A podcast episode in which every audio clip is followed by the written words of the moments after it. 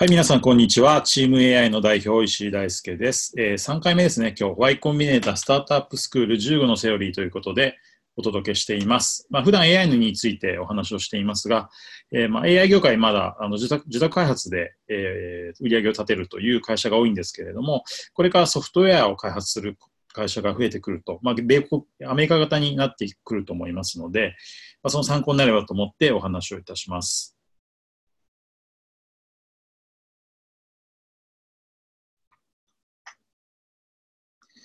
こちらですね、第3回ということで、えー、こちらのセオリーからお話をします。こちら、まあ、 avoid fake スティーブ・ジョブス。フェイクスティーブ・ジョブスにならないようにしなさいということで、これは Y コミュネーターの CEO のマイケル・シーベルが、えー、ビデオで言ってるんですが、まあ、フェイクスティーブ・ジョブスって何かっていうと、まあ、iPhone も大ヒット商品で、今、Apple、まあ、時価総額、えー、世界最大の企業の売上の50%は iPhone なので、まあ、スーパーメガヒット商品なんですけど、これは、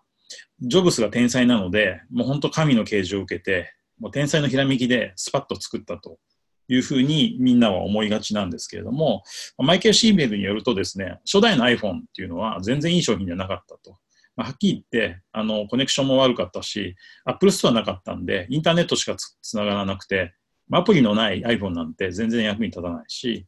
あの、いろいろですね、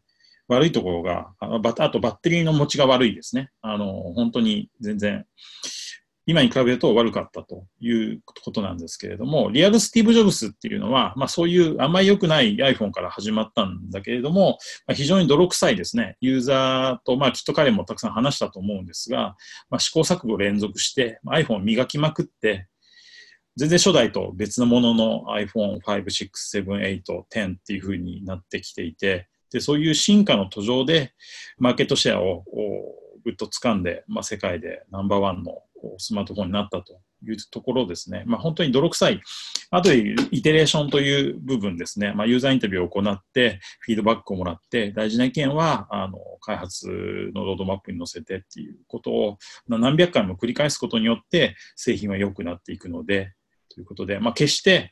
まあ、天才が神の啓示を受けて、えー、一つの製品を最初から作れるわけではないというか、まあ、結構新しいアイデアを思いついた時って、すっごいテンションが上がって、まあ、このアイデア絶対成功するし、俺頭いいよねっていうふうにみんなやっぱり思いがちだと思うんですけど、そうではなくて、まあ、最初の製品っていうのは、まあ、そこそこで良くて、まあ、場合によっては全然出来が悪くてもよくて、途中で磨いていくプロセスと、決して途中で諦めない、放り放り投げないプロセスっていうのが一番大事なんだよということで、フェイクスティーブ・ジョブスとリアルスティーブ・ジョブスを比べて表現しています。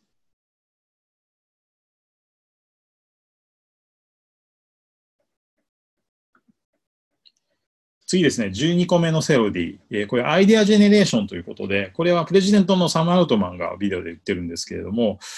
えーまあ、結構ですね、アメリカ人、まあ、アメリカ人とか、アメリカにいるやっぱりビジネスパーソンでアイデア、アイデアマンが多くて、どんどんどんどん速射法の方のように、えー、新しいアイデアを思いついて出してきますし、あとやっぱりブレインストーミングのメソッドもですね、私がシリコンバレーに行った時の IDEOっていうそのデザインシンキング、イノベーションの会社なんかも、まあ、ブレインストーミングもやっぱりメソッドがあって、本当に2時間ぐらい会議室にこもって、もう200個も300個も、まあ本当にバカなアイデアも含めて、えー、ポストイットに書き書きまくってっていうことをするので、まあ、そういう大量、アイデアの大量生産っていうのはデフォルトで、えー、ビジネスのシステムの中に組み込まれているのがアメリカかなと思っています。で、アウトオブボックスというのが、まあ、箱の外からの発想という意味になるので、これは基礎天外な発想のことだと思うんですけれども、こういうまさかこんなこと思いつかないよねっていうところから攻めるのも結構やっぱり、まあ、私の経験でアジアで働いたり、ヨーロッパで働いたり、アメリカで働いたりっていう中で、アメリカってそういうところがすごくすごく強い国だなと思いますし、よくまあイノベーションの、まあ、面白い発明商品なんか、やっぱりアメリカのものってすごくいいものが多いので、えー、そういうところを、まあ、ちょっとこれメソッドがまとまった本っていうのはなかなかなくて、アイデアの本を読んでもなかなかわからないので、まあ、ひたすらこうブレインストーミングする癖をつけて、習慣をつけて、えー、まあ、やりながら学ぶしかないんですけれども、もっともっと学ぶといいと。で、まあ、サム・アウトマンもですね、こういったアイデアジェネレーション、アイデアの発想が豊かな人が社内に一人でもいると、会社がこう行き詰まった時にですね、なんとかしようよっていう策を考えてくれるので、まあ、その社長自分がなるか、まあ、そういう人を連れてくるかっていうことで、一人いると、だいぶ会社は違うっていうふうに言っていますね。で、ここに書いてある Airbnb のコーンフレーク販売に関しては、これも有名な話ですが、まあ、一つはこう Airbnb 最初の3年間鳴かず飛ばずっていう話を先ほどもしたんですけれども、まあ、本当創業者たちお金がなくなって、コーンフレークしか食べられない毎日が続いてたらしいんですけれども、まあ、最終的になんとか会社の売り上げを立てないといけないということで、まあ、Airbnb はもちろん、えーまあ、ホテルをリプレイスする、まあ、住まいを貸し出すマーケットプレイスなんですけれども、まあ、オバマ大統領の選挙キャンペーンに合わせて、コンフレークを販売して、でしかもこうパッケージも作って、オバマ王ということで、えー、出したら結構プレスが食いついてきて、なんか面白いオバマ大統領のコーンフレーク売ってる会社があるよっていうことで、結構コーンフレークが売れちゃったみたいなんですけれども、まあもちろんそれがメインで、あの Airbnb が上向いたわけじゃないんですけれども、結構そこまでやっちゃうところが、あややっぱりアメリカ的だなと思っていて、まあ本当にいい、まあ、コーンフレークのアイデアがいいかどうかは別として、もう本当に奇想天外なですね、本当にここまでやるのっていうところまで、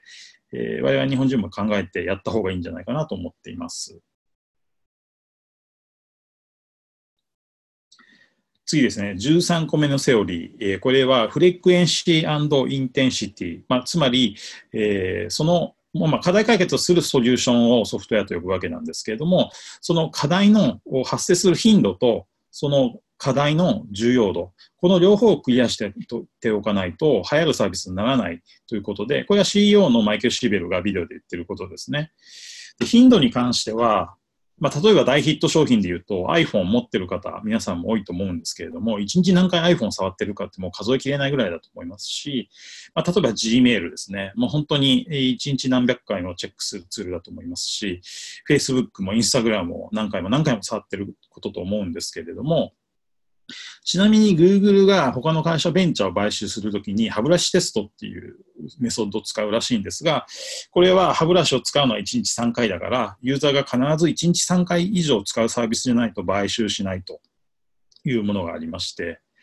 で、まあ、例えば、まあ私今、ビデオ会議ツール翻訳付きのものを作っていて、まあ、いいアイデアだと思ってるんですけど、ちょっとまだ不安があって、あの翻訳が必要なビデオ会議をする頻度がまだユーザーは少ないと思うんですよね。なので、まあ、もっともっと翻訳を頻繁に使うユーザーを見つけるか、まあ、ちょっとこう、ソリューション自体変化させるか、どっちかに将来的になるんだろうなと思っていて、まあ、皆さんもいろんなアイデアをお持ちだと思うんですけれども、意外と使うのが、えー、まあ、月に1回とか、四半期に1回とか、年に1回とかだと課金するの難しいですし、あと、まあ、我々ソフトウェアで課金するときにキャッシュフローも安定しなくなるので、頻度っていうのは結構大事じゃないかなと思っていますし、もし SARS で、えー、月額定額で課金するんであれば、その月額定額で払ってるお金がペイしてるかどうかって、結局そのソフトウェアを何回使ってるかでみんな考えるはずなので、頻度は相当大事だと思っています。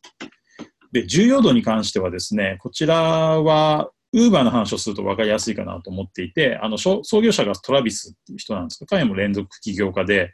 えー、まあ、彼がパリにいるときに、で、パリって私も出張で頻繁に行っていましたが、あの、流しのタクシーが止まっちゃいけない決まりになってるみたいで、まあ、道へ手を挙げててもタクシーは全然捕まらないんですね。で、カフェとかレストランに行って、必要のないお茶を飲んで、で、お店に頼んで呼んでもらうっていう、よくわかんないシステムなので、すごいトラビスがめちゃくちゃ腹が立って、えもうこんなのなんかおかしいから解決するアプリを作りたいということで、ライドシェアリングの Uber を立ち上げたっていうのが発端なんですが、まあ、当然パリでは流行るということと、あとサンフランシスコもですね、私も行った時に思ったんですけど、タクシーが結構やっぱ汚いし、あの運転手さんもやっぱ荒っぽいし、大丈夫かなと思うことが載っててあるんですよね。だからそれに比べて、あの、運転手のレビューがついている Uber っていうのは清潔で、まあ、もちろんこうレビュー付きなので ID もちゃんとはっきりしていて、運転手も変なことしないし、ということで、あのユーザー体験がですね、あのサンフランシスコのタクシーとサンフランシスコのウーバーを比べると、やっぱり10倍ぐらいいいんですよね。っていうのがまずあります。あと、マニラ、フィリピンのマニラで、ウーバー使った時は、もっと、えー、差が開いていて、タクシーそのものが呼んでも来ないんですよね。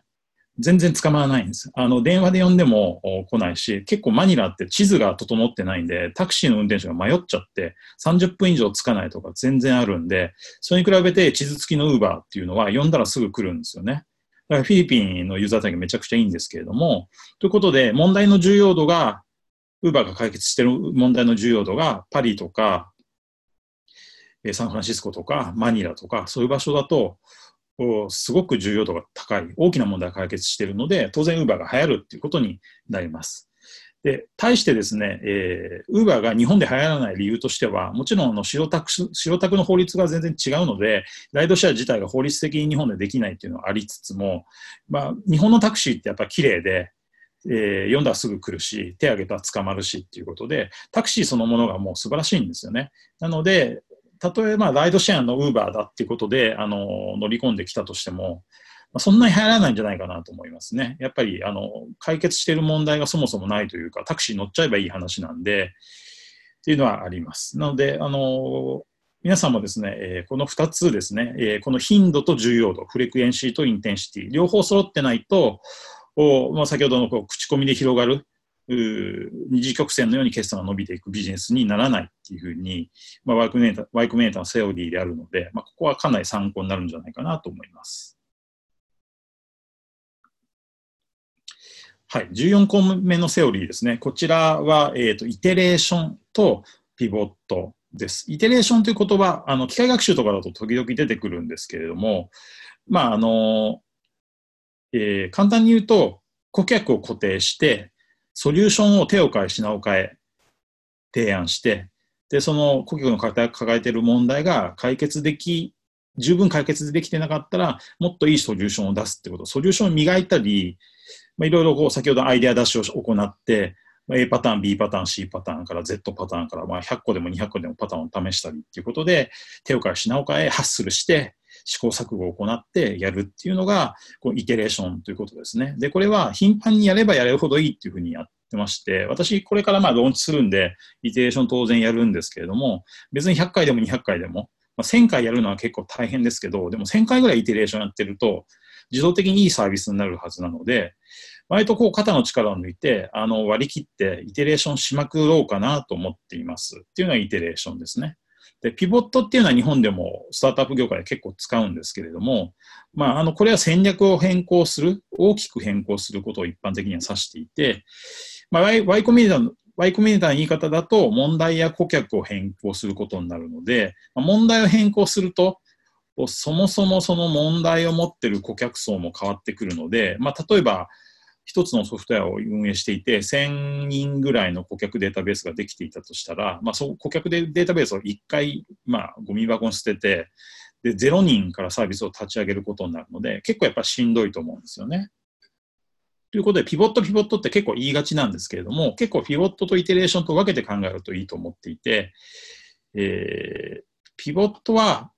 多分、まあ、うちも割と早く諦める方ではあるんですけど、そうですね、一般的には3ヶ月とか6ヶ月、場合によっては1年ぐらい辛抱してやることかなと思ってますし、まあ、あのピボットしないで一生懸命頑張ってると、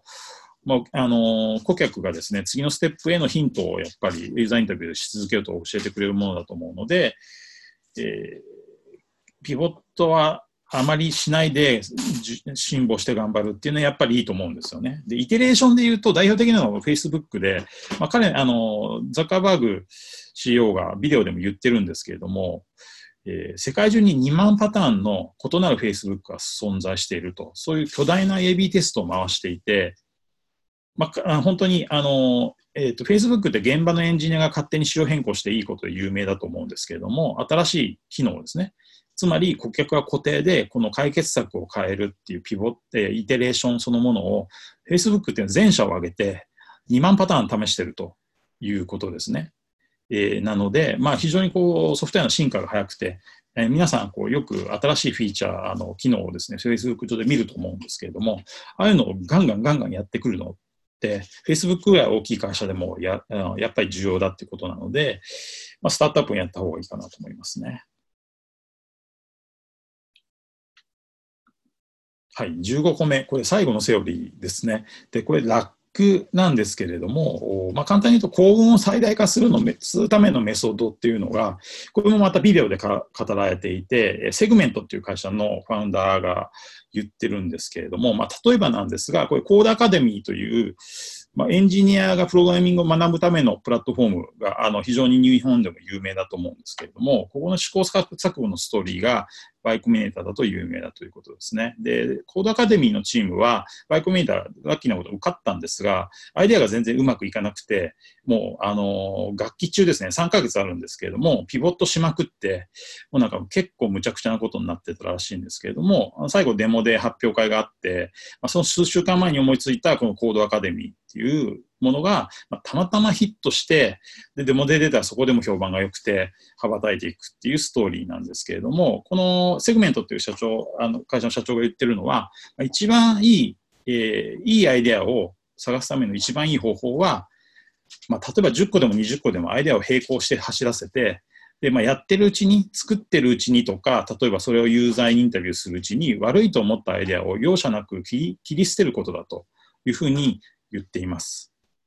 まあ、これを早いサイクルでやると、新しい、えー、筋のいいアイデアに寄っていくので、割と我々も、まあ、前半で話しましたけれども、300個ぐらいのアイデアリストから選ぶときに、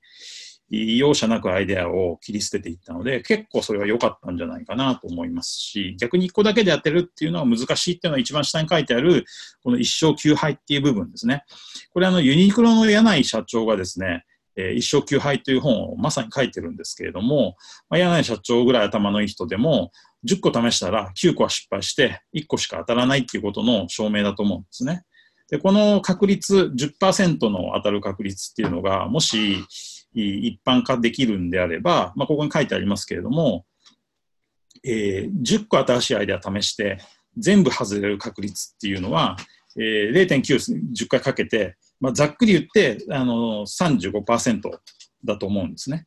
全部外れる確率の方が35%ということは、裏を返せば、何か一つでも当たるっていう確率が65%ということも、まあ、荒っぽく言えばできるんじゃないかなと思いますので、やっぱり複数試すっていうのは、確率的に見ても効率がいい方法だと思うんですよね。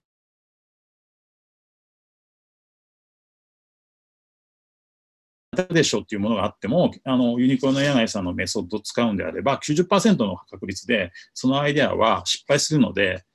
割と最初からカジュアルに、まあ、外れることも多分あるよねっていうぐらいの肩の力の抜き方をした方がいいんじゃないかなと思いますし、なんかやっぱり肩に力入りすぎてて、なんでしょうね、30ページぐらいのパワーポイントの資料とか、ユーザーインタビューなしに6ヶ月かけてアプリケーション作るとかは、やっぱりやめた方がいいっていうことだと思うんですよね。ということで15個目のセオリーでした。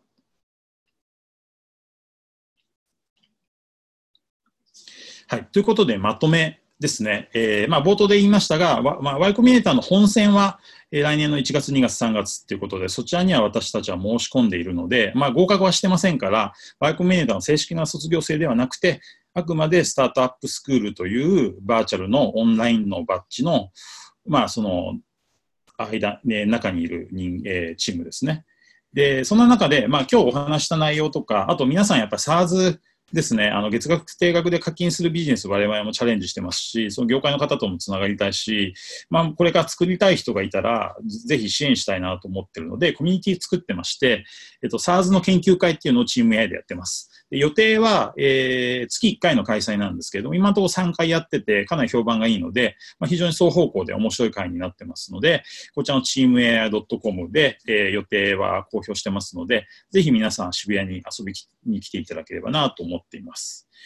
えー、2つ目ですね、成功のノウハウをもっと広めたいということで、やっぱりあの途中でお話したサポートっていう項目でお話したワイクメーターのカルチャーで非常にいいなと思うのは、やっぱり、